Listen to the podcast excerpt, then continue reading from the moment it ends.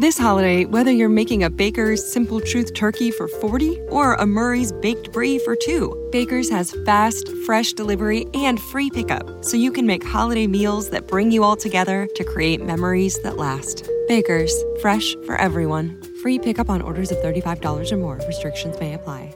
Choose from a great selection of digital coupons and use them up to five times in one transaction. Check our app for details. Baker's, fresh for everyone. Sci-Fi estrena Evil, una nueva serie creada por Robert y Michelle King, las mentes creativas detrás de The Good Wife y The Good Fight. Un thriller psicológico que estudia los orígenes del mal y la contraposición entre ciencia y religión. Evil está protagonizada por una psicóloga escéptica, un seminarista y un carpintero que investigan los archivos de misterios sin resolver de la Iglesia, supuestos milagros, posesiones demoníacas y otros fenómenos inexplicables. ¿Existe una explicación lógica para estos hechos o realmente se deben a causas sobrenaturales? Me desperté de madrugada y Orson no estaba en la cama. Estaba hablando consigo mismo. Y por eso empezó a pensar que estaba poseído. No. Esta vez alguien le contestó. ¿Está mi cliente poseído? Que la posesión se parece a la locura. Necesito que alguien me ayude a distinguir entre las dos. Yo no creo en eso, en diablos. No tienes que creer para saber que hay gente que son el mal. Ya puedes ver Evil de Sci-Fi bajo demanda en todos los operadores.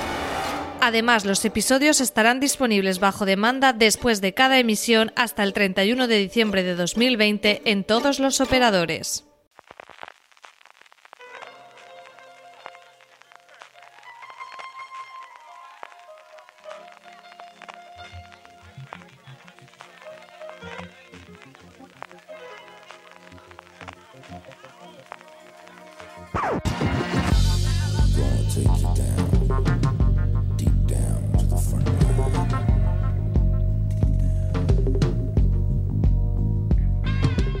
Bienvenidas todas y todos a Top, el programa de fuera de serie en el que hablamos de muchas ficciones televisivas, pero siempre ordenadas del 10 al 1. Hoy nos toca un tema muy nostálgico que cuando María Santoja a mí me propuso esta idea, la verdad es que me pareció muy bonito. ¿Cuáles son esas series que despertaron nuestra seriefilia? Las que no han traído aquí, vaya. Yo soy Álvaro Nieva y hoy me acompaña Marina Such. Muy buenas Álvaro, ¿qué tal? Marina, ¿cuántos años llevas tú en esto de la seriefilia? Eh, madre mía. Es que aparte como que es un concepto como un poco, ¿sabes? Eh, cuando la gente dice, no es que he empezado a ver series ahora, es como, ¿y qué hacías cuando eras pequeño? ¿No veías la tele? Si no veías la tele y te dedicabas a jugar en el parque, lo entiendo, pero es que yo cuando era pequeña veía muchas series por la tele, entonces no sé. Yo también, la verdad. Valen, tú veías muchas series de pequeña, que es la otra persona que nos ha acompañado, y Valentina Morillo. Hola, ¿qué tal? Yo empecé con Candy Candy y mi mami siempre me recuerda que me tenía que grabar en VHS o lo que hubiera en ese momento los episodios porque yo estaba en el cole y tenía que volver y siempre a casa a ver mi episodio de Candy Candy. Yo he visto series toda la vida, pero esto de la serie filia yo lo he entendido como cuando hemos empezado a verlas en serio, sabiendo lo que eran las temporadas, no queriendo perdernos ningún episodio y ese tipo de cosas, ritmo de emisión, pirata en Estados Unidos. Es un poco por donde lo he enfocado, porque series he visto toda la vida. Me acuerdo, el otro día estaba viendo un episodio viejo de Civil, es una serie que no me recordaba que la había visto, y era una serie que me encantaba. La niñera, Dharma y Greg es otra serie que casi, casi nadie conoce y Dani se estaba riendo porque no tenía ni idea de qué era. O otra que era de una pizzería, tres chicos y una pizzería, o la chica de la pizza, no me acuerdo cómo era. O sea, yo he visto series y me he enganchado siempre. Pero, pero lo he enfocado un poco más, que esto sería el siglo XXI casi. Y Marina, ¿tú cómo has elaborado la lista? ¿Te has planteado algunos objetivos o algún enfoque? Eh, no, yo lo he hecho un poco, eh, por un lado, siguiendo lo que decía Valen, de eh, series que cuando que cuando yo las veía era ya como más consciente de quién hace estas series y le, me ponía a buscar cosas sobre ellas para leer más cosas sobre ellas. Luego también he puesto algunas que yo veía, pues eso, cuando, pues cuando era pequeña, cuando era adolescente, y que no es que tuviera tan claro de pues quién hace esta serie o en qué temporada están, pero que no me las perdía nunca y que sí, que llegaba un punto que, por ejemplo, luego si veía a los actores en otros sitios, sí que me acordaba de, ah, este tío estaba en, tal serie. Entonces he hecho, he hecho, una mezcla un poco extraña. Yo la verdad es que eh, he hecho un poco más como Marina, sí que he tirado de, de lo antiguo, de nostalgia y más o menos he organizado mi top cronológicamente para llegar a un punto hasta ese gran florecer de la, de la serie filia, por así decir. Si os parece, podemos empezar. Así que, Marina, dime tu número 10. Pues mi número 10 es justo una de estas así raras. Eh, rara porque esta es una serie que em, yo la, veía, de estas cosas que ves con tus padres cuando probablemente tienes una edad en la que seguramente no terminas de entender muy bien qué está pasando en esa serie, pero bueno, tus padres están viéndola, tú te quedas a verla, a lo mejor te quedas por verla un rato y luego terminas viéndotela entera. Que esta es una serie que creo que compartimos J y yo que se llama Playa de China Em, es una serie de finales de los 80, si no recuerdo mal, y las protagonistas son un grupo de enfermeras que trabajaban en un hospital militar eh, durante la guerra de Vietnam. Es la serie que nos dio a conocer a... Mm, se me acaba de olvidar el nombre de la actriz, sé cómo se llama su personaje, la enfermera Colleen McMurphy, pero se, pero se me ha ido por completo el nombre de la actriz que, que la interpretaba. También estaba ahí Mark Helgenberger, que luego estuvo en CSI. Y mm, esta serie, como yo digo, eh, la, ponían, no sé por qué tengo la idea de que la ponían en España los sábados por la noche. Y de estas cosas de, pues yo a lo mejor era demasiado pequeña para salir por ahí o lo que fuera, y me quedaba a verla con mis padres y acabé tragándome eh, por lo menos las dos primeras temporadas y me gustaba bastante. Y eso que era una serie de guerra, eh, además era una serie en la que a todos los personajes les pasaban cosas bastante bastante chungas porque parte de la idea de la serie era cómo estar en ese hospital que estaba en la retaguardia, cómo estar en ese hospital, pues la experiencia de la guerra los fastidiaba a todos mucho luego para cuando volvieran a casa. Y es un poco como eh, el primer recuerdo cuando me ha venido eso de seriefilia, tomarte las series un poco en serio y tal. No sé por qué, como que la primera que me ha venido ha sido esta eh, Playa de China. También porque tengo que reconocer que eh, yo tengo una amiga que también era muy fan y me pasé buscando los DVDs de Playa de China años hasta que finalmente los editaron por fin en Estados Unidos. Vale, ¿tu número 10? Pensando en series antiguas, me acuerdo de una que casi nadie sabe cuál es, que protagonizaba Courtney Cox, bueno, era ella, es la única cara que recuerdo de entonces, que se llamaba Misfits of Science, que es una de me gustaba mucho, eran como unos adolescentes que de repente tenían poderes, bueno, era una cosa muy cutre, pero es de esas series que en tu cabeza crees que la has visto durante varios años o que tienen muchas temporadas y que luego mirando en IMDB he visto que solo tenía una temporada corta.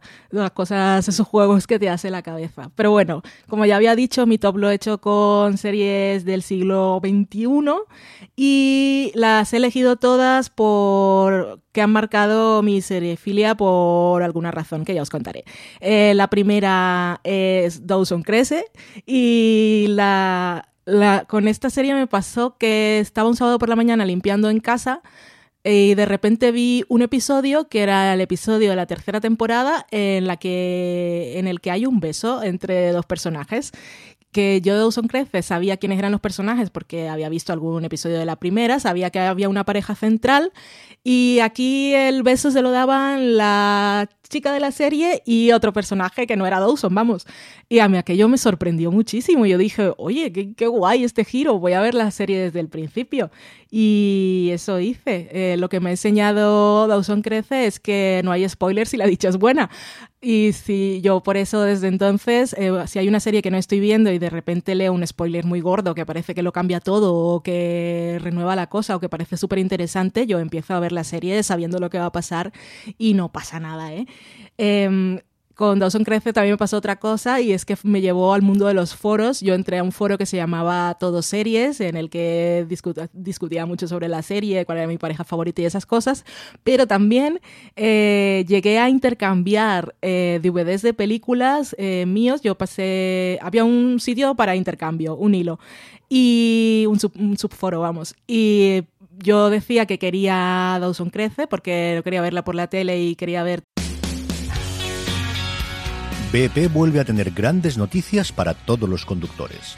Cuando vayas a repostar tendrás un ahorro de hasta 40 céntimos por litro en Península y Baleares y 35 céntimos por litro en Islas Canarias, incluyendo la bonificación del gobierno.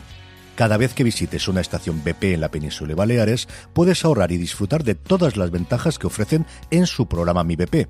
Y si lo haces desde Canarias, podrás disfrutarlas a través del plan Dino BP. Así que ya sabéis, BP nos lo pone fácil para ahorrar al máximo estés donde estés. Hazte con su tarjeta en sus estaciones de servicio y si quieres consultar más información, puedes hacerlo en mibp.es y plandinobp.es.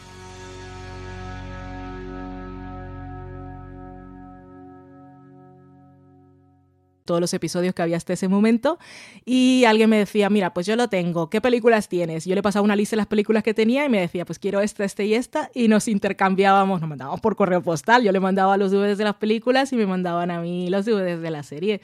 Así que por eso está ahí Dawson Crece como la décima en mi top. interesante. A mí Dawson Crece me reventó la cabeza cuando descubrí años después de conocer la serie, que Crick no significaba crecer. Ah, ya. A mí me pasa lo mismo. A mí me pasa lo mismo. Esa traducción loca. Eh, bueno, pues yo sí que me he ido mucho, mucho más atrás que vosotras eh, con mi top. Mi número 10 es. No podríamos decir que de, de, esas series que ves conscientemente sabiendo lo que es la serifilia, porque es D'Artagnan y los tres bueno, mosqueperros. por favor. Yo creo que. Yo creo que fue la primera serie. mm, Yo de recuerdos de infancia tengo quizá como tres series así más principales. Eh, veía muchas, por supuesto, pero sería D'Artagnan, Los Fruity y los Trotamusicos. Dios Era mío. como la gran triada. Dios mío. Y, y me quedé cantado por D'Artagnan porque sí que es la que tiene como un storytelling un poco más complejo de una trama que va avanzando y que vas viendo. Y creo que a diferencia de las series que hay ahora infantiles que suelen tirar más hacia lo, lo episodio autoconclusivo, La Patrulla Canina, eh, Peppa Pig, eh, Shimmery Shine, todas estas. En aquella época sí que había eh, ficciones televisivas para niños, como Marco, por ejemplo, también, que tenían un- un- una estructura de, de serie de, de larga duración y de una trama eh, que se iba encadenando, no solo con episodios autoconclusivos. Así que, bueno, por ahí me he quedado yo con estos perretes. Hay que ver. Madre mía. Qué bonito. Madre mía, D'Art- madre mía. Lo de los fruitis, sobre todo, es. Infantiles, ¿cuáles eran las vuestras? Es que- Venga, ya que... Es que ya que en el momento en el que han hecho los fruitis, lo que me ha venido a la mente han sido los aurones. Automático, ¿eh? Pero automático, que era una serie, eh, era todo con muñecos. eh, había como un monstruo que se llamaba Poti Poti.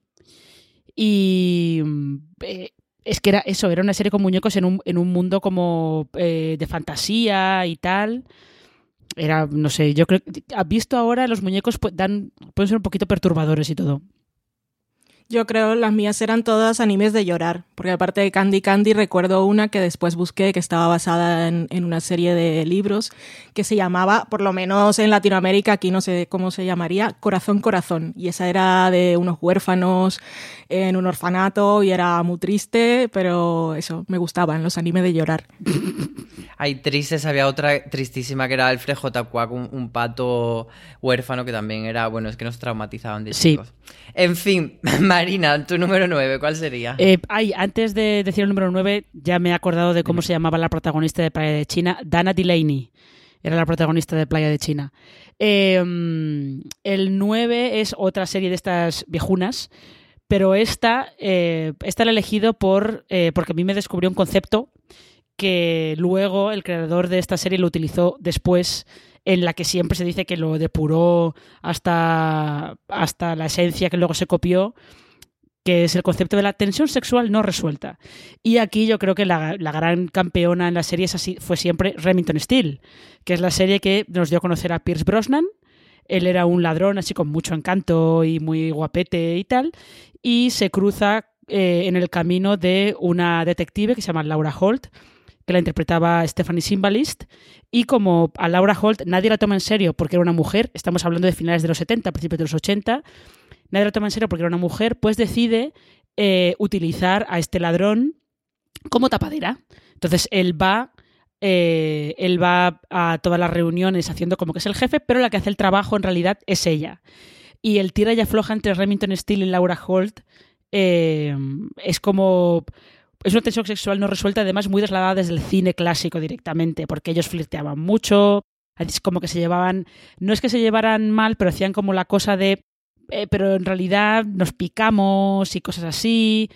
Eh, el creador luego hizo Luz de Luna, que fue donde ya depuró directamente este concepto, pero era una serie que a mí me entretenía muchísimo, no me perdía ni un solo episodio y como digo, es la que eh, dio a conocer a Pierce Brosnan. Vale, ¿tú alguna tensión sexual no resuelta que te marcase en la serifilia, en los inicios de tu serifilia? Pues no, no, no recuerdo ninguna que me hubiese marcado precisamente por eso, pero Remington Steel la veía. Y recuerdo que me gustaba, pero no la recuerdo por, por la tensión sexual no resuelta. Me, acuerdo, me acuerdo más de la... Bueno, sí es que la relación entre ellos era lo más, lo más llamativo. Igual, pero, igual la, la recordamos más porque él, eh, siempre que tenían un caso, él acababa relacionándolo todo con, con películas de cine clásico. Pasaba algo y a lo mejor decía Casablanca, Warner, 1942. y te decía, aquí pasa tal, aquí está pasando esto, porque en la película pasaba esto. Vale, ¿en tu número 9? Mi número 9 es un poco gafapaster, pero además es un, es un trío de series y fueron Roma, Deadwood y Carnivale, porque era la época en la que a mí, por supuesto, el logo este de no es televisión, es HBO, pues me, me caló fondo. Yo estaba empezando a ver series y esto me llamaba mucho la atención y, y me gustaban mucho las tres, así que no, no supe con cuál elegir y, y, las he puesto las tres, que por cierto me dolieron mucho sus cancelaciones, porque las tres acabaron en, en su mejor momento casi. Unos dejaron con los finales abiertos, que Deadwood lo hemos podido recuperar en película, pero al final de Carnivale duele, duele mucho porque era ahora empieza. No, ahora se acaba. Hasta aquí os habéis quedado.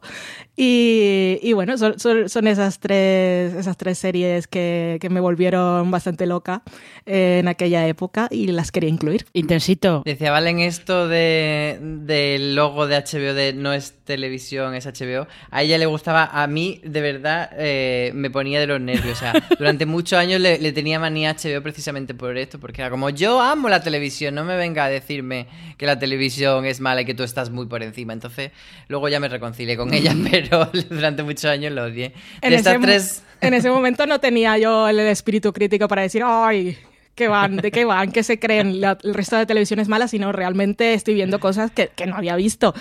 Y, yeah. y, como yo Los Soprano no la seguí en su momento, yo la recuperé después que se acabó, eh, porque no, yo porque por lo que fuera, yo qué sé. Estas fueron las tres primeras de HBO que, que, vi y me sorprendieron. De estas tres, Marina, ¿tú tienes alguna favorita? De esas tres, mi favorita es Roma. Mi favorita es Roma. Estas las podríamos llamar el trío del el periodo en el que HBO eh, quemó dinero como si no hubiera un mañana. Eso. Y las tuvo, claro, las canceló porque era un poco de me estoy gastando una pasta y en realidad no me está saliendo tan rentable esto por muy buenas que sean. Pues nos vamos a, a, la nueve mía, que yo sigo todavía en la infancia. En los años de Álvaro era un niñito tierno. Y esta es la primera serie de prime time eh, que me gustó cuando yo era pequeño. Era una serie española. Y me voy a Farmacia de Guardia. ¡Wow! ¡Qué bonitos recuerdos! Qué bonitos recuerdos de... Además que en aquella época estaba un poco eh, farmacia de guardia y médico de familia y bueno, a mucha gente le gustaban las dos. Esto no era cosa de equipo, pero yo sí era muy competitivo en ese sentido. Y yo odiaba fuertemente a médico de familia y era muy muy fan de farmacia de guardia, que era una serie muy entrañable una serie en la que te sentía un poco como parte de esa familia y, y, con ese con las vecinas que venían a cotillear, que luego se metían los personajes en la rebotica, habla de sus cositas, y no sé, me parece como muy entrañable y por eso le he dedicado este número 9. ¿Nos pasa que si alguien dice farmacia de guardia, automáticamente tenéis en la cabeza el ti, ti, ti, ti, Totalmente. A mí no. Ya, pero bueno, esto, esto ya vale, esto es una no. cosa como... Eh, como diría eh, Rajoy, de muy español y mucho español, lo de farmacia de guardia. Totalmente. Marina, pasamos a tu número 8. Eh, mi número 8, esta es de las que yo veía también cuando era, cuando era pequeña. Eh, que a mí me pasa como con Valen, es una serie que yo pensaba que había durado mogollón. Debe ser que porque la repitieron muchas veces, pero en realidad solo tuvo una temporada. BP vuelve a tener grandes noticias para todos los conductores. Cuando vayas a repostar tendrás un ahorro de hasta 40 céntimos por litro en Península y Baleares y 35 céntimos por litro en Islas Canarias, incluyendo la bonificación del gobierno. Cada vez que visites una estación BP en la península y Baleares, puedes ahorrar y disfrutar de todas las ventajas que ofrecen en su programa Mi BP. Y si lo haces desde Canarias, podrás disfrutarlas a través del plan Dino BP. Así que ya sabéis, BP nos lo pone fácil para ahorrar al máximo estés donde estés. Hazte con su tarjeta en sus estaciones de servicio y si quieres consultar más información, puedes hacerlo en mibp.es y plandinobp.es.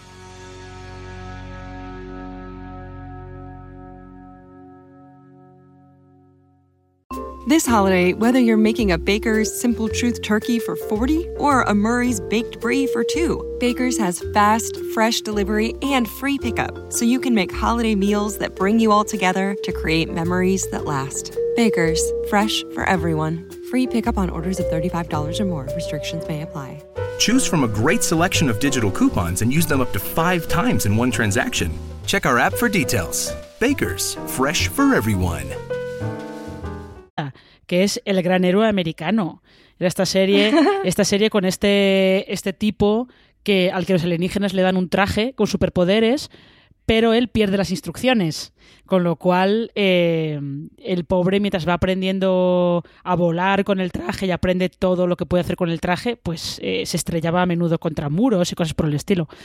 Eh, y esta, no sé, a mí esta siempre me resultaba muy entretenida. Creo que todas las repeticiones que hubo las vi y por eso probablemente pensaba que había durado un mogollón de años esta serie.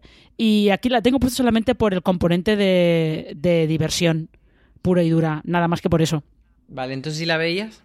Eh, me suena, no la recuerdo mucho, pero de esas viejunas así de efectos cutres, me acuerdo una creo que se llamaba la superabuela, puede ser. Sí. Que era que, que, comía avena y eso no me acuerdo, una cosa muy Sí. cutre, pero recuerdo que, que me hacía mucha gracia. Y paraba el tiempo. Éramos jóvenes. Vale, la siguiente tuya, ¿cuál sería? La siguiente mía es 24. Yo es que esto estoy tirando de memoria y ya sabéis que luego los recuerdos los interpretamos o nos los inventamos y creemos que las cosas pasaron de una manera. Pero yo creo que fue la primera serie que yo empecé a ver a ritmo de emisión y, y fue un vicio y me tenía loco, loca con su narración en tiempo real y su pipi pipi, que tuve el sonidito ese de 24 de sonido de móvil años. Y luego no la acabé. Creo que llegué hasta la sexta temporada o igual hasta la quinta, pero recuerdo que las primeras temporadas las disfruté mucho. Marina, ¿tú eras de Jack Bauer o no? No mucho, yo vi- sí que vi la primera temporada, pero luego no, no me motivaba a seguir. Yo creo que en la primera temporada me quedé un poco, un poco cansada de que a su hija la secuestraran constantemente. Yo, yo os voy a contar una pequeña anécdota con, con 24 porque no la vi en su día y mucho después, cuando ya era seriéfilo, pues era como una, una asignatura pendiente, ¿no? En plan, hay que ver 24, aunque sea una temporada. Entonces, un amigo mío y yo eh, en allí nos propusimos un reto que era eh, ver 24 en 24 horas reales. Madre mía. Ok, Pero... qué guay. Pero eh, mm, yo siempre tengo mucho problema con, con una cierta iglesia con AM y PM. Me lío muchísimo. Entonces, nos equivocamos y empezamos en vez de en AM en PM. Y entonces, mientras la serie se iba haciendo de día, nosotros se nos hacía de noche y viceversa. Y era un gran bajón porque, claro, estábamos ahí aguantando a, a las 7 de la mañana y, y estaba amaneciendo y la serie se hacía de noche y fatal. Entonces, al final no la acabamos, no, no logramos el reto porque la verdad es que no me enganchó lo suficiente como para, para estas 24 horas viendo una serie. Pues venga, paso a mi, mi número 8. Esta es la primera serie americana a la que yo me enganché fuerte, fuerte, fuerte. Y no fue otra que una serie que, si no me equivoco mal, echaban por las tardes, sí, en Antena 3. Y eran Los Vigilantes de la Playa. Por favor. Eso- esos cuerpos eh, cincelados por los dioses. Pero no solo eso, o sea, yo creo o quiero creer que no solamente estaba ese enganche que tuve vigilantes de la playa relacionado con un posible despertar sexual del pequeño Álvaro, sino también a mí me gustaba mucho la trama porque aparte de los casos semanales que eran eh, los ahogamientos, pues bueno, había como una relación humana entre todo ese equipo de, de salvadores de vidas y, sobre todo esa etapa de eh, Pamela Anderson, Alessandra Pau, Jasmine Bliss, yo creo que la viví con, como la mejor, con mucha intensidad y le tengo mucho cariño a la serie. Nunca he tenido la osadía de volver a ella, pero sí que la recuerdo muy bien. Y ya nos vamos con el 7, Marina. Eh, yo a los de los vigilantes de la playa y esto que decía Álvaro de las tramas, solamente os voy a decir que busquéis en Google David Chocachi. Ya está, nada más que eso. Eh, me da miedo. Eh, no, no, lo digo para que, para que entendáis es el concepto ese de cuerpos cincelados. Eh, ay, mi séptima, que se me había ido por completo, se me ha ido por completo centro cielo.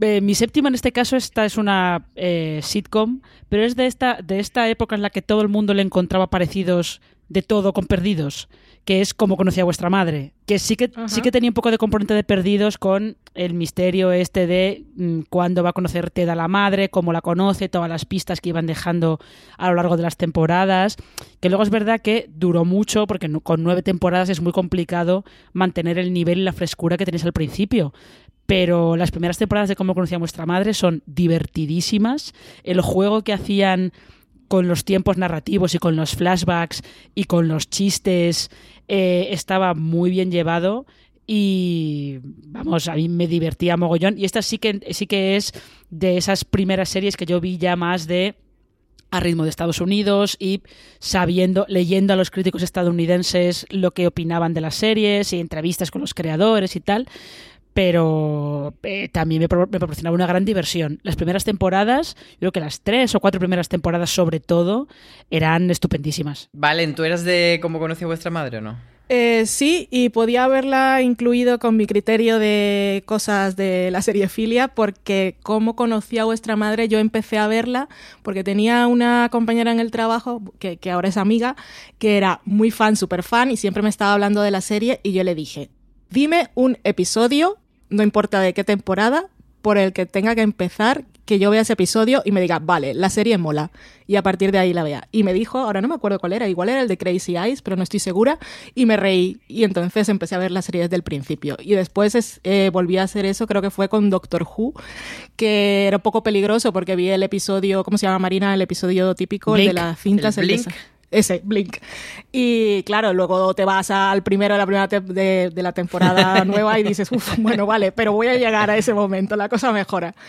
Y sí, sí que era fan de cómo conocía a vuestra madre. Pero mi siguiente serie, que no sé en qué número estamos, es eh, Nip que fue la primera serie loca que yo dije, que estoy viendo. No me puedo creer que eso esté pasando en la televisión.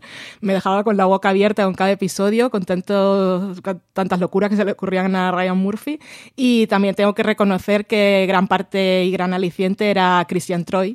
Y aquí, como diría Ultra Playback, yo era muy joven e impresionable. Así que, pues estaba muy entregada a Nip Yo en he visto episodios sueltos, pero no. La verdad es que una de esas asignaturas pendientes que tengo porque ahora que estoy rendido a los pies de Ryan Murphy me apetece ver, la verdad. Eh, lo que pasa es que Deep es de esas cosas que si tú pretendías ver las series eh, según eh, al ritmo de emisión español, en abierto creo que lo emitieron, la emitieron las autonómicas y podía ser un poquito complicado seguirle la pista, si yo no recuerdo mal. Sí, aquí fueron la autonómica. Claro, que yo de esta época que estoy hablando ya lo veía todo que me lo descargaba. Era la época super pirata. Yo no, porque claro, para mí el doblaje es una cosa que no ha existido en la vida y yo no podía ver y ya me había acostumbrado al ritmo de y a seguir las, las fuentes de Estados Unidos y las noticias y ya yo quería las cosas en el momento que eran y en inglés y tal y por eso no, no seguía nada por la televisión tradicional. Como debe ser, siempre episodios semana a semana y, al ritmo de emisión. Yo eh, en el número 7 tengo hecho una de esas trampas como la que ha hecho antes Balin, como las que suele hacer CJ, de meter un par de series en un mismo número. Eh, son dos series de animación que me han acompañado durante muchos años, desde la infancia hasta, mm, hasta la juventud y luego ya pues se quedaron un poco atrás, que son Los Simpsons y Futurama, esas dos series de, de Matt Groening que un dato curioso es que Los Simpsons, los cortometrajes del show de Tracy Ullman, se estrenaron el 19 de abril de 1987, que es un día antes de que yo naciese. Así que para mí tiene ya ese componente como de que nacimos juntos los Simpsons. Estás unido, unido a oh. Homer Simpson de por vida. De por vida. Y de hecho, cuando, cuando entrevisté una vez a, Matt Groening por Desencanto, y, para mí, claro, es que yo estaba. Nunca me he puesto tan nervioso con una, con una entrevista por eso, porque era la mitomanía de decir, yo he dormido en un edredón que estaba firmado por este señor. Entonces, para mí los Simpsons, eso, son años y años de, de tramas muy bien hechas, de situaciones súper divertidas, de, de, frases que me han acompañado durante muchísimo tiempo. Entonces, eh, para mí está muy ligado a, a, eso que decía este tema del top de la serie Filia del despertar. Y recuerdo que fue la primera serie que cuando nos pusieron internet en casa y también en casa de, una prima mía que de repente te conectabas con el modem y llegaba y lo que buscábamos eran cosas de los Simpsons, era como descargarnos imágenes, GIF, buscar información de episodios, porque claro, eh, antes de, internet era muy difícil seguir todo eso. Yo recuerdo eh, un día en el colegio que llegué a... Yo siempre me quedaba en el comedor del colegio y un chico que también era muy fan de los Simpsons me dijo, no sabes lo que pasó ayer, ¿viste el capítulo de los Simpsons? Y yo, no, no, me lo perdí. Pues al final acaba el episodio y no termina. Era el, ¡Oh! episodio doble de, de quien mató al señor Vance. Y claro, era todo muy loco porque no tenía esa posibilidad de acceder a una fuente de información como ahora que te metes en internet y sabes lo que va a pasar o sabes que va a haber un episodio doble especial. Entonces tengo ese recuerdo como muy guay de, poder... De, esa otra forma de ver la televisión. Marina, ¿pasamos a tu número 6? Eh, venga, vamos, vamos al número 6. Em, el número 6 es, este es, otra de esas series que si tú las seguías cuando las emitían eh, por la tele en España, había veces que eh, era una gincana bastante curiosa seguirlas porque esta la emitía televisión española, yo la vi cuando la emitía a la 2 y lo mismo te la ponía a las 11 de la noche que a las 2 de la madrugada, que un viernes, que un miércoles. Era como era toda una aventura. Poder ver Doctor en Alaska según cuando se emitía en España así en directo era toda una aventura. Eh, aún así, yo me la tragué, me he visto, la he visto dos o tres veces de las repeticiones que había en la 2. Y luego creo que la, la repitió aquí eh, el que antes era Paramount Comedy, que ahora es eh, Comedy Central. Y lo de Doctor Alaska yo lo tengo incluida por eso, porque es de estas series de mm, si pillaba un capítulo me lo veía y eh, es también una de las primeras en las que eh, eh, yo estaba como más al tanto de sabía que a partir de determinada temporada el protagonista se había ido y la serie había cambiado un poco habían metido un protagonista nuevo como que era ya un poco más consciente de, de los intríngulis de, de, la televisión estadounidense. Un poquito solo, no mucho, ¿eh? Porque esas también eh, era de las que los periódicos en España te contaban la trama entera de la, de la, serie antes de que la estrenaran, porque en Estados Unidos ya se había visto completa. Y aquí llegaba un año más tarde. Con lo cual, eso de los spoilers. Eh, ¿Qué tiempos? En fin. No existía. No existía. Pero sí, no, yo, Doctor en Alaska, eh, todavía es una serie que recuerdo con mucho cariño y que creo que hay algunas cosas que no han envejecido tan mal. ¿eh? Tiene una personalidad tan, tan particular que yo creo que hay algunas cosas que no han envejecido tan mal. Es que esto de los spoilers es súper nuevo porque yo una vez estuve tratando de encontrar trailers de series americanas eh, de, de hace años para, para, confirmar una teoría, pero bueno, que sabemos que sobre todo para la época de los upfronts, eh, de los upfronts, no, de cuando ellos hacen la, de mayo y abril, que era cuando se medían más, la, se tenían más en cuenta las audiencias, siempre hacían giros, estrellas invitadas, bodas, muertes y esas cosas, y en las promos tenían que ponerlo para que la gente lo viera. Ahora eso es impensable, pero antes tenían que decirte qué es lo que ibas a ver para que sintonizaras el canal. Sí, ahora a lo mejor te dicen el capítulo de Anatomía de Grey en el que va a cambiar todo. ya, todo así tan random. A ver, mi siguiente serie eh, es Dexter. Eh, porque a mí me recuerdo el primer episodio como si lo estuviera viendo ahora mismo, me pareció súper oscura, retorcida, a la vez divertida y sobre todo la voz en off de Michael C. Hall a mí me volvía loca, eso hay que reconocerlo. Eso fue amor a primera vista y fue una serie que me tuvo enganchadísima durante muchas temporadas hasta que se fue todo al fondo del mar y no se puede recordar como una gran serie porque es de esas que sus, sus últimas temporadas, sobre todo la última, eh, es no, no debería haber existido. Y se la cargaron, pero en sus temporadas buenas para mí me daba lo mejor de, esa semana. Yo la verdad que si hubiese hecho un, top como más actual y menos nostálgico, eh, de este probablemente estaría en esa serie que habría elegido. Y yo tengo la suerte de que me bajé pronto de la serie. Eh, no sé si vi solo tres temporadas y fueron tres temporadas realmente maravillosas. y ahí me quedé. La cuarta es la mejor. Pues bueno, igual, igual le doy una, un vistazo a la cuarta. Yo, mi, mi número 6 es una serie que todos le tenemos mucho cariño, que hemos celebrado hace no tanto un 25 aniversario, que fue Friends. Y, es una serie que todavía veía yo en, esa época en la que no he llegado a ese punto de, de ver los episodios semana a semana con orden y, teniendo toda la información y tal, sino que era una serie que yo veía en Canal Plus cuando la ponían ya en abierto, porque yo no tenía Canal Plus, entonces esto era como mucho más tarde de, de cuando la traían a España. Pero luego otra época en la que una amiga me la grababa, en, que ella sí tenía Canal Plus, me la grababa en un VHS y me la traía al colegio como si fuese mi dealer de droga, me la traía ahí cada episodio, cada semana. Y es una serie que le tengo mucho cariño, pero la he puesto un poco por eso, por esa serie que tú veías con mucho fanatismo, pero que no eras capaz de ver siempre ordenada, porque, eh, pues eso, a veces veía un episodio repetido muchísimas veces, otras veces había huecos que no habías visto. Y sí que es una de esas series que luego a posteriori he cogido y he dicho, venga, vamos a verla entera de principio a fin. Y, bueno, durante mucho tiempo eh, no quise ver el final porque para mí era como de hecho lo he hecho con muchas series. Verónica Mars también la tuve durante mucho tiempo sin ver el final. Y, y Mujeres Separadas, que también me gusta mucho, tampoco vi el final. Y, era un poco por eso, porque no quería que se acabase.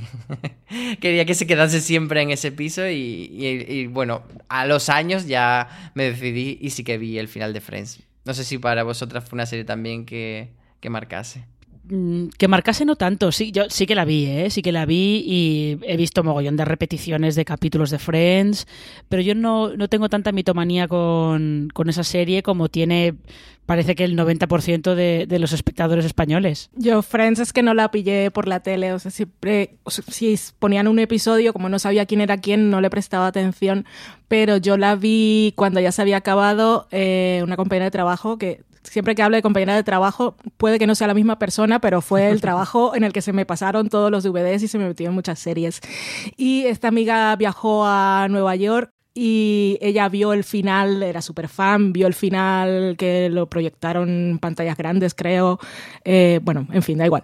Eh, ella vio el final allí en directo y después volvió unos meses después y se compró las 10 temporadas en DVD. Y me dijo, tú mírala porque está muy bien y me lo devuelves cuando puedas y yo vi Friends desde el principio hasta el final en DVD y sí, fui muy fan. Y luego con lo del libro, pues ya le he visto muchas veces las temporadas enteras y soy súper fan, pero no lo fui en su momento. Porque, mm, momento promoción, Valentina tiene un libro, muchos lo sabrán, pero, pero está bien decirlo, un libro de recetas de Friends, ¿verdad? Sí, el de la comida de Friends, a la venta en Amazon.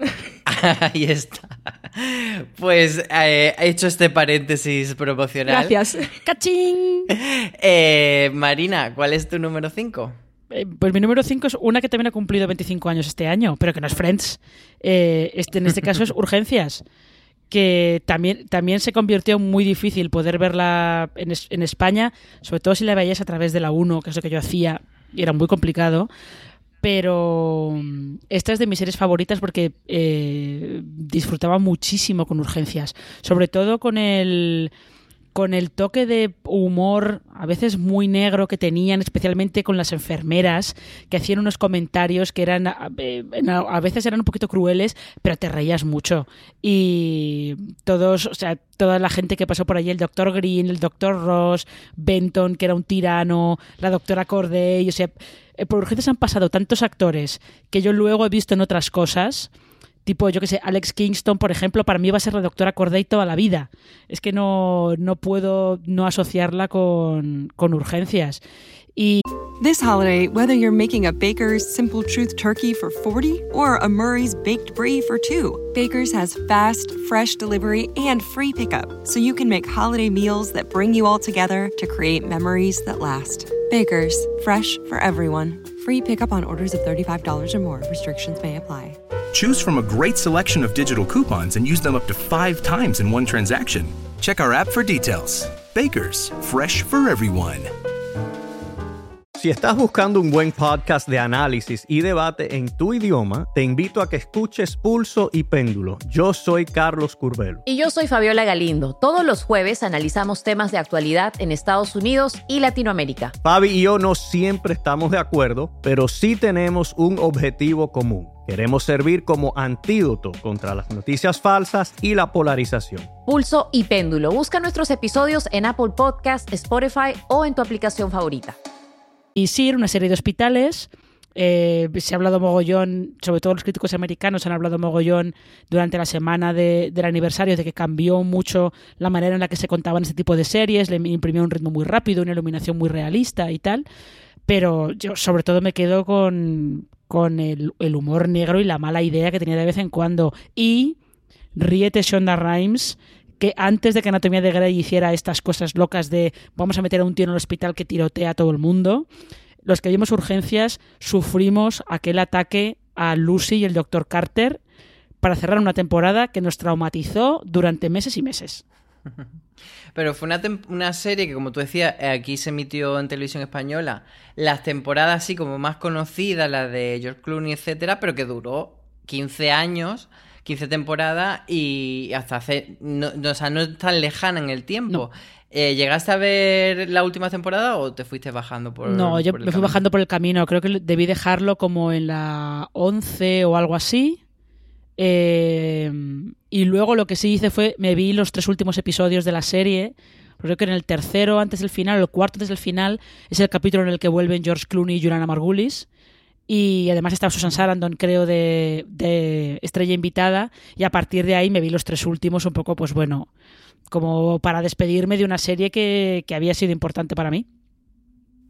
Y Urgencias es uno de esos deberes que tengo pendientes y que sé que no voy a poder cumplir porque eh, no la vi en su momento y creo que fue el año pasado que empecé a verla desde el principio y aunque reconozco todos sus méritos y sé todo, soy capaz de poner en valor todo lo que la gente ha estado hablando de ella durante años, he llegado hasta la cuarta temporada, pero por presión y por tengo que verla, pero nunca he conseguido engancharme. Me da pena, pero es que sé que no voy a poder, después de cuatro temporadas yo creo que ya no, no debería seguir intentándolo porque por alguna razón no me llega, no es para mí. Ya, no, lo sé. Si has, llegado hasta ahí y no te engancha, mm, no merece la pena, pero también eh, la gente que quiera o que pretenda verla, porque está editada en DVD en España al completo, si no están descatalogados, que eso ya no lo sé, eh, realmente la serie mantiene un nivel muy bueno hasta la quinta, si no recuerdo mal, que es cuando se va el Doctor Ross. Y luego tiene, bueno, va teniendo altibajos.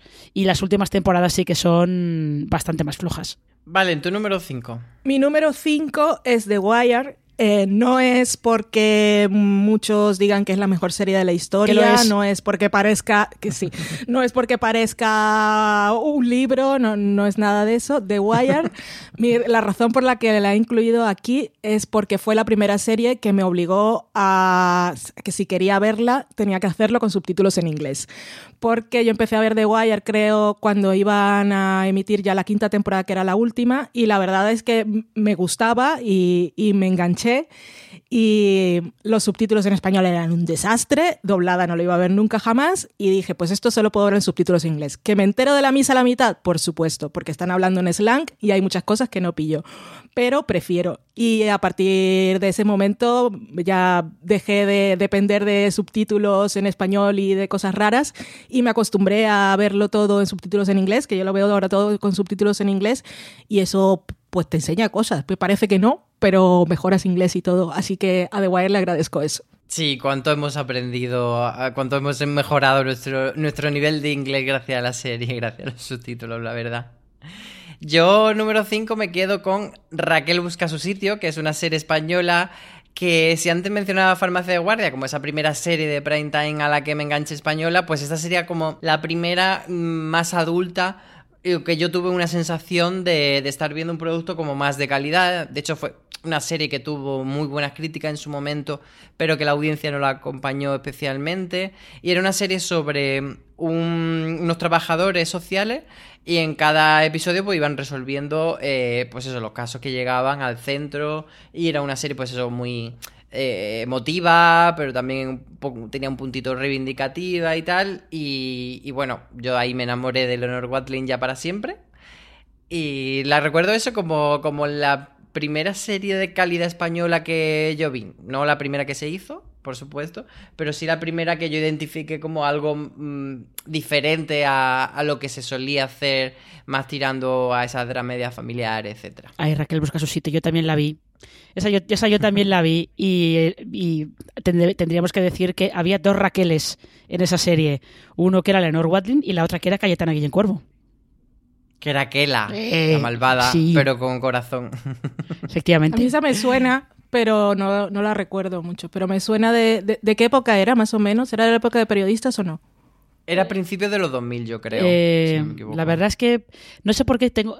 posterior a periodistas. Posterior a periodistas. No, coincidieron hmm. nunca, ni siquiera con las últimas temporadas de periodistas. Mm, no te sabría decir, pero creo que era posterior. Bueno, no pasa nada porque voy a buscar en qué año se estrenó Raquel, busca su sitio.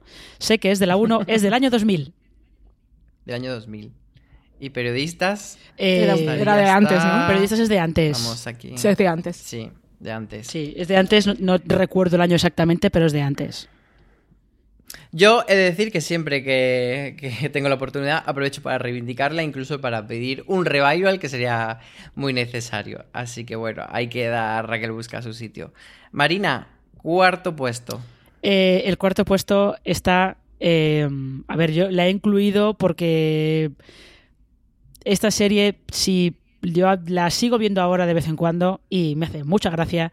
Y además, eh, cualquiera que me siga por Twitter sabe qué serie es, porque es mi, mi avatar de Twitter, que es Las Chicas de Oro, evidentemente.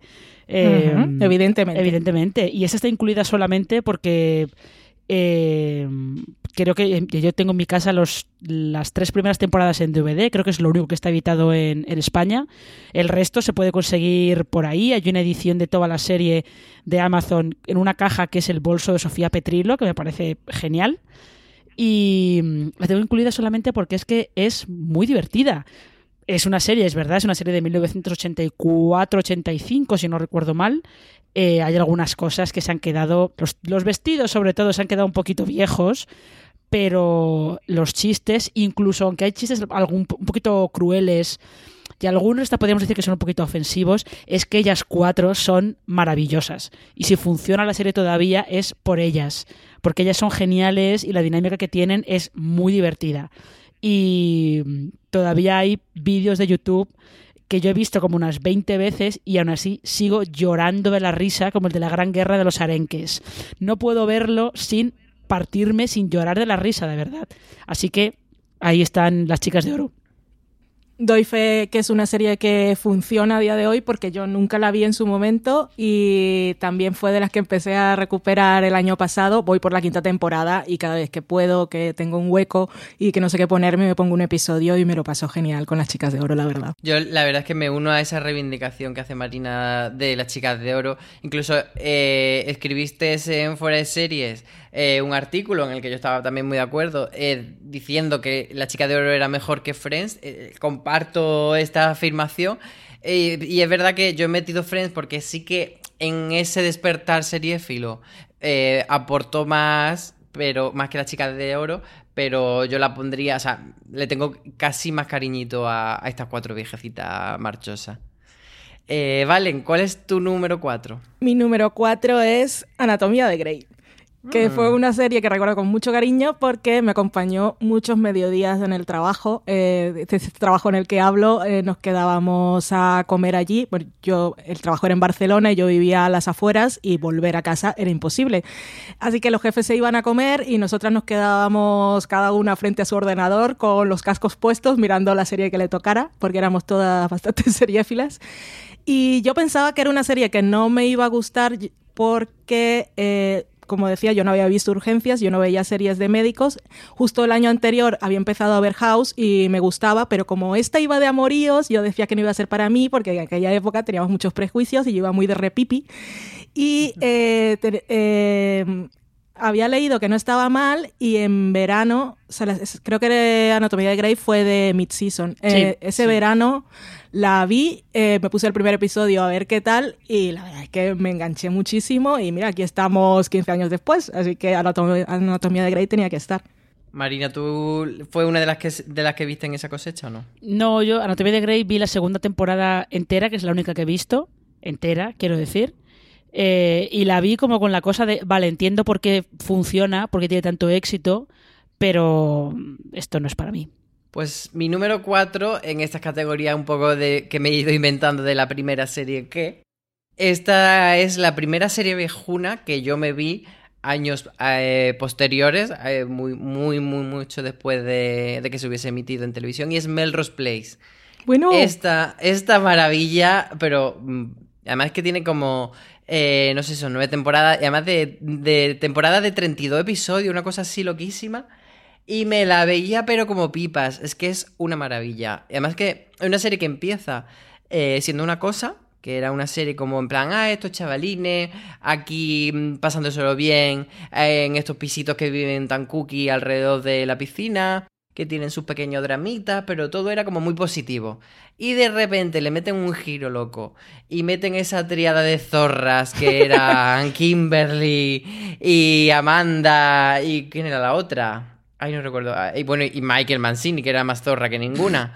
Y, era todo, Sidney, Sidney era la otra. Pues eh, yo la verdad es que lo disfrutaba muchísimo porque era una serie de giros locos que iba a tope, que no tenía freno, que no tenía intenciones de hacerse la estupenda, porque últimamente vemos muchas series que tienen potencial de ser un divertimento loco, que se toman en serio y que la acaban cagando porque no nos entretienen. Y esta era de verdad una serie de gozarlo. Así que mi cuarto puesto para Melrose Place. Es que además Melrose Place no empezó a tener éxito de verdad hasta que no metieron a las zorras. Porque hasta la parte cookie de Melrose Place la gente estaba como de, esto lo tenemos muy visto. Fue meter a Amanda Lockhart y ¡fu! para arriba. Es que Amanda era mucha Amanda. Era muy mala, muy mala. Eh, ya entramos en el podio, Marina. Ya entramos en el podio y yo pues, en el número 3. Aquí estas, estas podía haberlas puesto en cualquier orden. Pero bueno, en el número 3 he decidido poner Verónica Mars, por supuesto. Esta no podía dejarla fuera. Porque esta sí que es. Eh, sí que es verdad que esa cosecha de 2004-2005 pues sí que tiene, tiene cierta importancia, sobre todo para una generación de, gente que, escribimos de series y que teníamos blogs en aquel momento hablando sobre series y Verónica Mars era una de las series eh, de las que yo eh, hablaba muy a menudo en, en, el blog y fue de las primeras que yo empecé a seguir a ritmo estadounidense eh, además religiosamente, no me la perdía nunca, leía todo lo que podía sobre ella, veía todas las entrevistas que podía sobre ella es que es de, es de mis series favoritas de siempre, con lo cual, pues la tenía que incluir. Mm, vale, entonces eras de Vero o no eras de Vero. Yo era de Vero, si queréis, la tenía en el segundo, si queréis la muevo aquí al tercero y así damos la conversación y no perdemos el tiempo. Eh, de la Vero, sí, no fui desde el principio porque sí que os leía precisamente a los que tenéis blog de series que siempre estabais hablando de Verónica Mars y yo empecé a verla, eh, que me la vi, creo que fue serie de esas que vi rollo maratón porque ya iban a estrenar la tercera temporada y me vi las dos primeras y yo estaba súper loca y dije, esto es buenísimo porque lo estaba viendo y que luego yo la incluí también, aparte de porque me gusta mucho, es porque fue mi primera cancelación dolorosa en directo, porque justo me había subido a la tercera temporada y ya estaba todo ahí, la van a cancelar y estaba yo pendiente de los upfronts y yo digo, lo sufrí mucho, lo recuerdo que sufrí mucho porque me desperté una mañana y dije, la han cancelado. Y dije, bueno, pues nada. Yo de esta época de, cuando teníamos blogs y comentábamos la serie, recuerdo que yo las veía todavía con doblaje al español, así que siempre iba un poco tarde con respecto a otros que las veían en inglés, pero a Verónica Mara es verdad que le tengo muchísimo cariño porque es que ella era muy guay. Y eso que... Es que la Vero... Y eso que el doblaje al español de Verónica Mars es terrible. Ay, pues ¿sabes lo que me gustaba mucho? Cuando salía la cabecera y luego te gritaban ah, el nombre de la serie. Verónica Mars. Verónica Mars. Ay, eso me encantaba, lo he hecho mucho de menos. Es verdad. Lo hacían en muchas series españolas. Y además, eh, otra cosa que me pasa con Verónica Mars es que nunca sé si ponerle tilde o no y siempre eh, instintivamente me sale y luego se lo quito. Muy bien. Eh, entonces, vale, ¿tú te quedas con este tercer puesto con Verónica? Sí, sí, para mantener la cosa fluida. Muy bien, pues entonces paso yo a, mi medalla de bronce que sería Sena, la princesa guerrera, que era otra que te gritaban ese título. y la he puesto porque una serie que yo la disfrutaba mucho cuando la echaban en la 2, pero claro, es que era muy difícil ver la serie en aquella época. Porque claro, empezaba el verano y, y la 2 decidía que podía empezar con la temporada nueva o podía empezar a mitad de la temporada anterior y entonces si coincidía que cuando acababa el verano te habías quedado en un punto bueno, pero a lo mejor acababa el verano y tú te quedabas en mitad de una temporada o te faltaban tres episodios para que acabase. Y, claro, era difícil. Entonces, de esas series que luego ya cuando tuve acceso a internet, me las bajé y me las vi como más ordenadamente porque también era una serie que en principio parecía, pues eso, muy de. muy chorra, por un lado, porque tenía ese punto atrás pero también parecía, la primera temporada era muy del monstruo de la semana, la, hazaña de la semana, eh, Sena llega a un pueblo y ayuda a estos pobres pueblerinos, eh, casi como el equipo A a salvar su situación, pero luego una serie que despliega mucha mitología y que abre, pues eso, el, ese tránsito que tenía, por ejemplo, al final entre los dioses politeístas hasta la llegada de una especie de Jesucristo que creo que recuerda que se llamaba Eli y, bueno, me, gustaba mucho toda esa parte mitológica y era un poco de esas primeras series que, vi como aprendiendo toda esa parte de, construir un mundo. Y le tengo mucho cariño. Marina, a ti también te gustaba un poco Sena, ¿no? Sí, yo no, nunca la seguí tan religiosamente, pero yo me la pasaba muy bien con Sena, eh, sobre todo que no tuviera ningún tipo de sentido del ridículo, eh, a mí me parecía muy divertido. Yo recuerdo flipar bastante eh, cuando veía la serie La 2 con dos episodios en concreto. Uno era, eh, en ese sentido del ridículo que tú dices, uno era eh, que de repente se cae, no sé si era Sena o Gabriel, por la borda de un barco y, y son todo sirenas y Joxer era una estrella de mar y era todo, pero hecho súper cutre. Y otro en el que hacían una especie de documentary en el que iban preguntándole a, Thor de repente, oye, y Thor estaba ahí enfadado, sentado tal, y acababa el episodio eh, que le preguntaban a Sena y a Gabriel si estaban liadas y cortaban la emisión. Y, yo eso lo recuerdo como... Y yo pensaba que el que se había cortado de verdad era como para que lo digan, por favor. Qué grande. En fin, eso era maravilloso. Bueno, recordemos de todas maneras que antes de que Buffy hiciera su recordadísimo episodio musical, eh, Sena ya había hecho el suyo. Y llegó a hacer dos, de hecho. Sí, y, yo recuerdo una de esas escenas de eh, que sale escena crucificada que es desde luego uno de los recuerdos eh, seriéfilo que más tengo grabado en la memoria, esa escena crucificada musical. Vale, ¿tú la viste o no la viste? Yo no la vi, pero también la estuve recuperando esto era antes cuando tenía tiempo y me podía poner a recuperar cosas que ya, ya, no, ya no quedan momentos para eso. Pero estuve recuperando y me había buscado una lista de los mejores episodios. Eh, había empezado a ver la primera, pero llegué cinco o seis episodios y dije, voy a buscarme una lista. Y no he llegado, no llegué al musical aún, pero sí me sorprendió mucho la serie, me parecía muy divertida, veía la tensión sexual resuelta y entendía todo, todos los fanfics que se escribieron después. Y sí que me sorprendía que no tuviera sentido del ridículo, pero aunque obviamente no tenían medios para hacer muchas cosas, no era cutre cutre. En la forma que lo rodaban me parecía que resolvían de forma bastante creativa todas las cosas y, y me sorprendió bastante en ese sentido. Y qué cabecera. En la guerra de los antiguos, Dios. Bueno, maravillosa. Eh, número dos, Marina. Aquí yo he hecho trampa eh, las, eh, en lugar de hacer las trampas antes, he hecho trampa y hay dos series en el puesto número 2. BP vuelve a tener grandes noticias para todos los conductores. Cuando vayas a repostar tendrás un ahorro de hasta 40 céntimos por litro en Península y Baleares y 35 céntimos por litro en Islas Canarias, incluyendo la bonificación del gobierno. Cada vez que visites una estación BP en la península y Baleares, puedes ahorrar y disfrutar de todas las ventajas que ofrecen en su programa Mi BP. Y si lo haces desde Canarias, podrás disfrutarlas a través del plan Dino BP. Así que ya sabéis, BP nos lo pone fácil para ahorrar al máximo estés donde estés. Hazte con su tarjeta en sus estaciones de servicio y si quieres consultar más información, puedes hacerlo en mibp.es y plandinobp.es.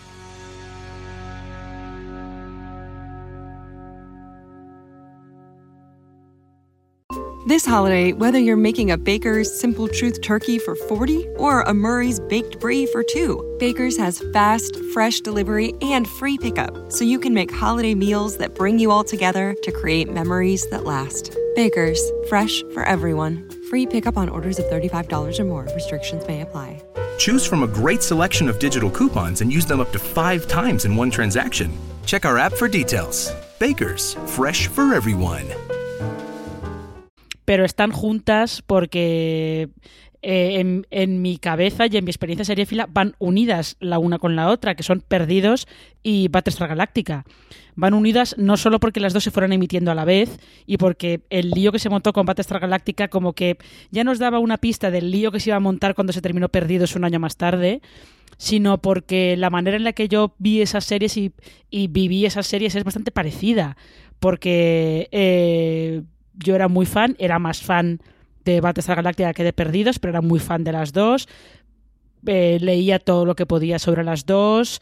Eh, de Battlestar Galactica había además unos podcasts de Ronald D. Moore que eran como si fueran comentarios de cada capítulo, que eran muy divertidos porque además antes de cada podcast eh, Ron Moore decía, bueno, el whisky de, de, este podcast es no sé qué y el cigarro, el puro que me estoy fumando para grabar este podcast es no sé qué. Era así. En cada capítulo se fumaba, se bebía un whisky y se fumaba un puro. Y, el, y además, pero comentaba cosas interesantes, te contaba cosas interesantes de por qué habían hecho, habían decidido hacer esta historia. O había algún capítulo que decía, en este capítulo eh, veréis que hay una trama muy rara que no sabéis de dónde viene porque teníamos preparada toda una trama para la temporada que nos dimos cuenta que no funcionaba, pero en este no la pudimos quitar. Contaba cosas muy muy interesantes y es un poco son dos series en las que yo me metí como muy muy a fondo de saber cómo se hacían, todo lo que era toda la maquinaria, todos los intríngulis, el, eh, lo que se movía entre bambalinas, eh, eso yo lo vi, lo tuve muy presente con estas dos series, con Perdidos y con Battlestar Galáctica. Yo Perdidos es una que cuando me dijo María el tema de este podcast pensé en incluir, pero al final la he dejado fuera porque pensaba que iba a salir y pero sí que es cierto que Perdidos cambió nuestra experiencia a nivel seriéfilo porque fue esa primera serie que pues eso, estamos ya en la era de internet y en la que hacíamos más teoría y la que viví como más ese fenómeno de verla eh, en paralelo a la emisión y hacer teoría en, en, esos veranos entre, entre una temporada y otra. Y yo creo que eso es muy destacable, que siempre he perdido ocupar ese puesto. Sí, yo tampoco lo incluí porque no es de mis series favoritas de la vida. También es verdad que yo no empecé a... Fue de esas series del 2004 que yo decidí no ver y yo empecé a verla cuando iba a empezar la cuarta, me vi las tres anteriores y fue una de esas, fue la primera serie que decidí ver porque la estaba viendo todo el mundo y dije, pues yo también quiero saber qué es lo que está pasando y participar en esta fiesta y esa fue la razón por la que vi Perdidos. Battlestar Galactica sí, sí que la, creo, la empecé a ver primero. Recuerdo que alguien me dijo, mírate, porque el primer episodio era como una película, ¿no, Marina? ¿O era más largo? Eh, una miniserie, es que el, sí. Piloto, entre comillas, es una miniserie que son dos capítulos es. de una hora y media cada uno. Y alguien me dijo, son largos, pero míralos, si no te gusta la dejas. Y yo, pues, me ha gustado. Y seguí viéndola. Así que nada. Eh, mi siguiente serie es Mujeres Desesperadas, que para mí sigue siendo uno de los primeros episodios más perfectos de la televisión. Recuerdo cómo me sorprendió ese giro a los cinco minutos y cómo me pareció que estaba todo así como un paquetito. Y también eh, la recuerdo porque era en aquella época en la que veía muchas series, pero casi todas eran protagonizadas por señores. Y aquí veía tantas señoras fabulosas eh, haciéndome reír, haciéndome pasar bien, con tantos secretos y tantas cosas debajo de las alfombras y eh, los armarios que, que me enganchó muchísimo.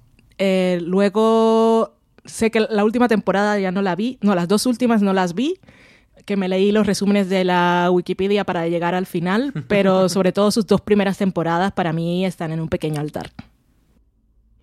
Yo, mi número dos, eh, voy a dar un salto en el tiempo muy grande, porque he estado aquí tirando de, de viejunismos. Y van a ser dos series que la he elegido, eh, vuelvo a hacer trampa, lo siento, eh, porque han sido dos series que me han acompañado durante cierta etapa de mi vida hasta unos límites que me he creído que vivía prácticamente en la serie. Una es Sexo en Nueva York y otra es Girls. Eh, Sexo en Nueva York eh, me resistí durante mucho tiempo porque tenía el típico prejuicio de que es una serie tonta de mujeres que solo compran Manolo. Y me dijeron, no, no, no, eh, va mucho más allá. Evidentemente es una serie que es la Biblia para mí. Y, sigo viendo, hace poco vi varios episodios sueltos y, me sigue pareciendo maravillosa. Y, para mí era pues eso, eh, todo mi despertar de citas de tal, pues yo lo vivía como Carrie Bradshaw recién llegado a Madrid. Y, y, con menos glamour, eso sí, pero viví. Y con Girls es que coincidió que, que la serie creció junto a mí. En los seis años creo que duró, eh, pues eh, Hannah Horvath iba desde los 20, 20 y pocos hacia la treintena.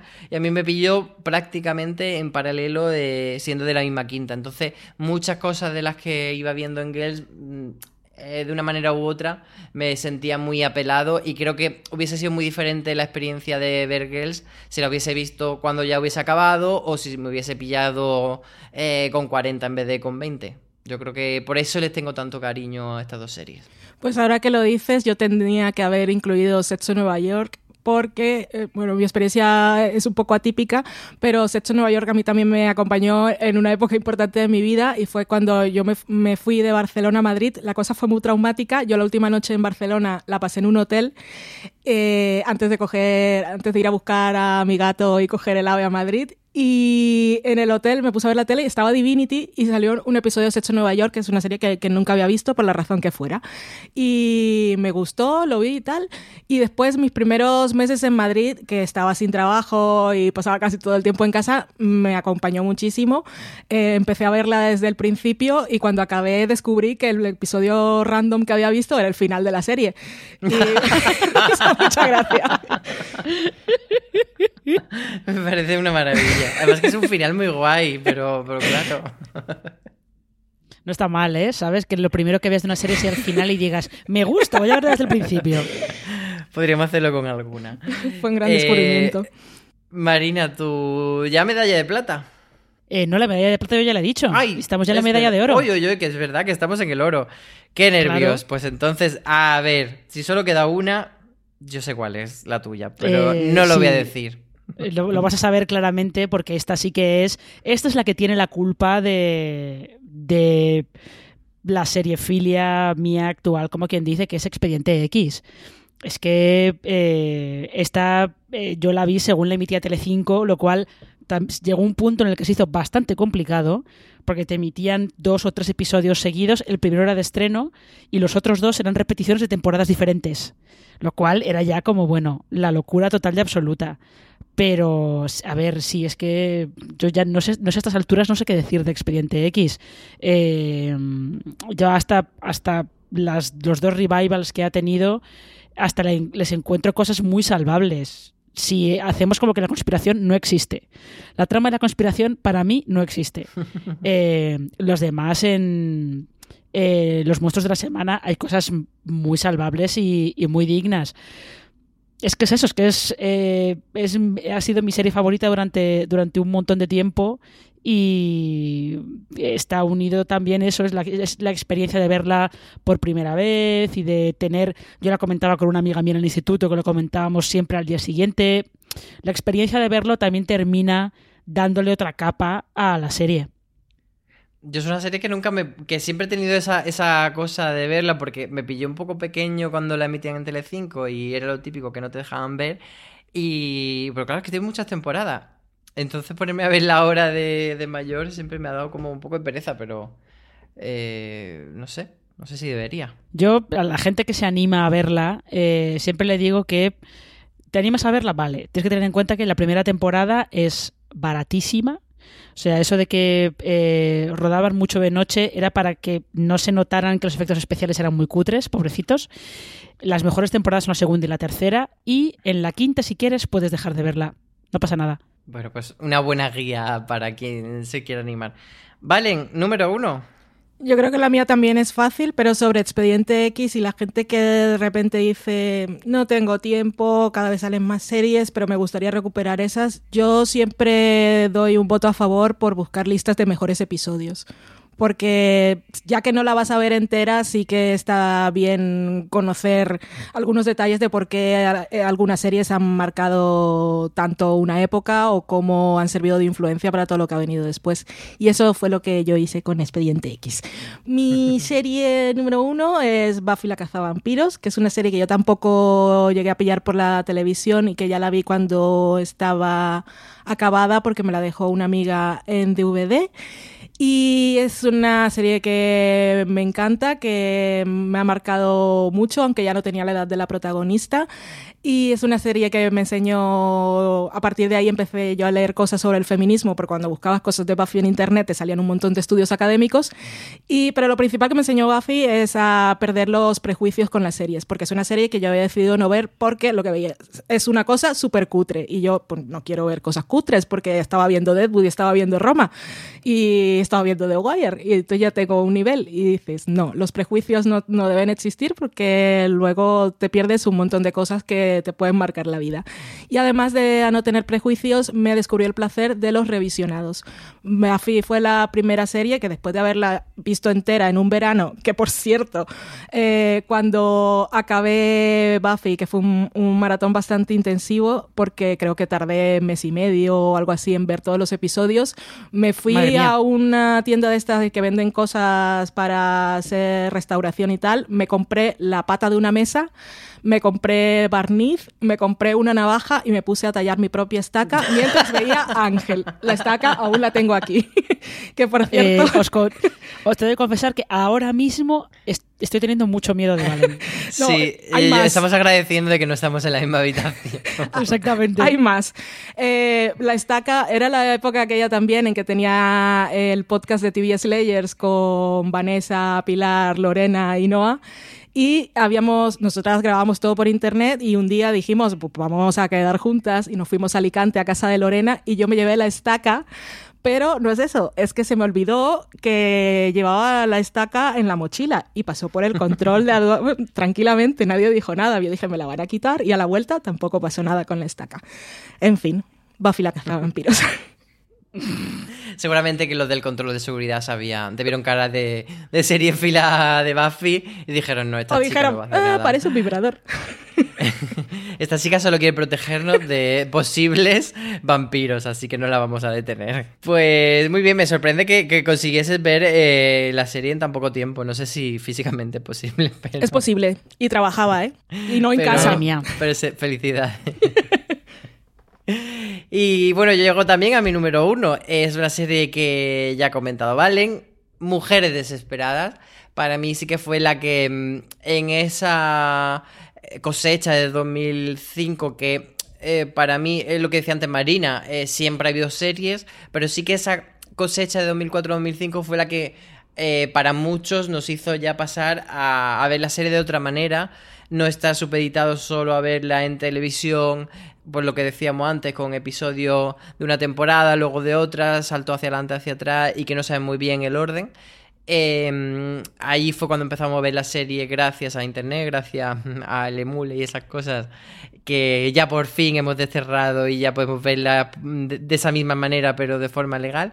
Bueno, pues eh, en esa cosecha cambió la cosa y para mí la que más marcó de todas fue Mujeres Esperadas por todo eso que decía Valen, de que es una serie que tiene unos personajes maravillosos, a mí me parecía muy adictiva, incluso defendí mucho esa segunda temporada que todo el mundo le dio muchos palos porque ya después de una primera temporada perfecta en la que había un misterio que se que comenzaba y que se cerraba había que sustituirlo por otro misterio que no era tan bueno, pero me parecía que las historias de ella sí que seguían teniendo mucha potencia.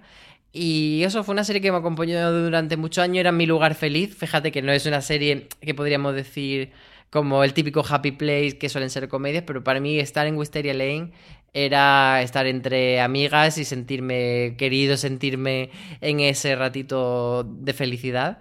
Y por eso le tengo mucho cariño. Y es una de esas series que tampoco quise ver el final, pues por eso, porque no quería que se acabase nunca. Y, y es algo que, que, he hecho con alguna serie. De hecho, todavía el final de la tercera temporada de Día a Día, por ejemplo, tampoco lo he visto, porque quiero guardármelo para un momento especial.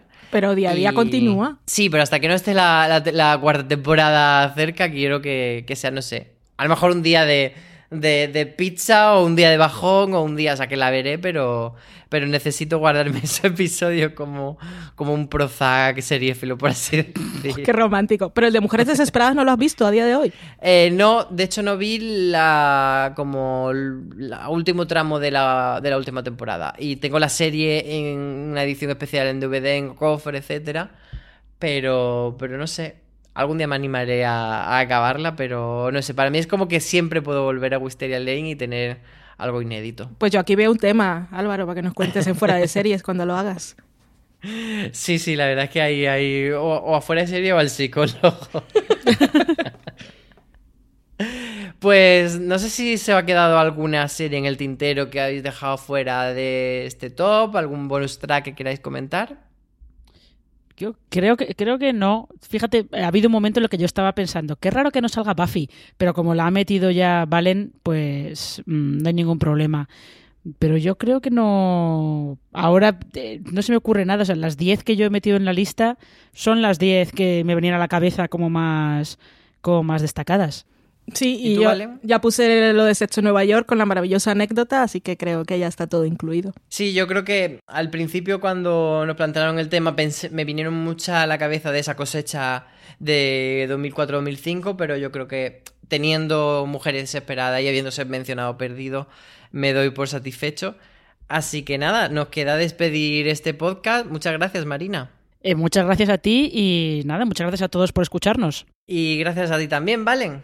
Gracias a ti Álvaro, a Marina y a la gente que escucha fuera de series y la que nos lee también. Pues eso, muchas gracias a todos los que nos escuchan que y a los que sobre todo los que nos dejan comentarios porque muchas veces vemos el número de visitas y es como una cosa abstracta, pero de repente te deja un comentario y te hace como mucha ilusión porque ves que hay una persona humana al otro lado que nos ha escuchado y que, y que se lo ha pasado bien con nuestro podcast. Así que muchas gracias también a, los que nos dejáis esos comentarios. Ya sabéis que podéis escuchar tanto eh, estos top eh, que hacemos eh, como otro, otro tipo de programa de review o de noticias como es streaming en todos nuestros canales de podcast, en plataformas como iTunes, Apple Podcast, Evox, etcétera. Así que nada, eh, os dejamos con mucho contenido también en nuestra web fuera de series.com y nos vemos muy pronto, o nos escuchamos muy pronto, mejor dicho. Eh, muchas gracias y como dice CJ, tened mucho cuidado ahí fuera.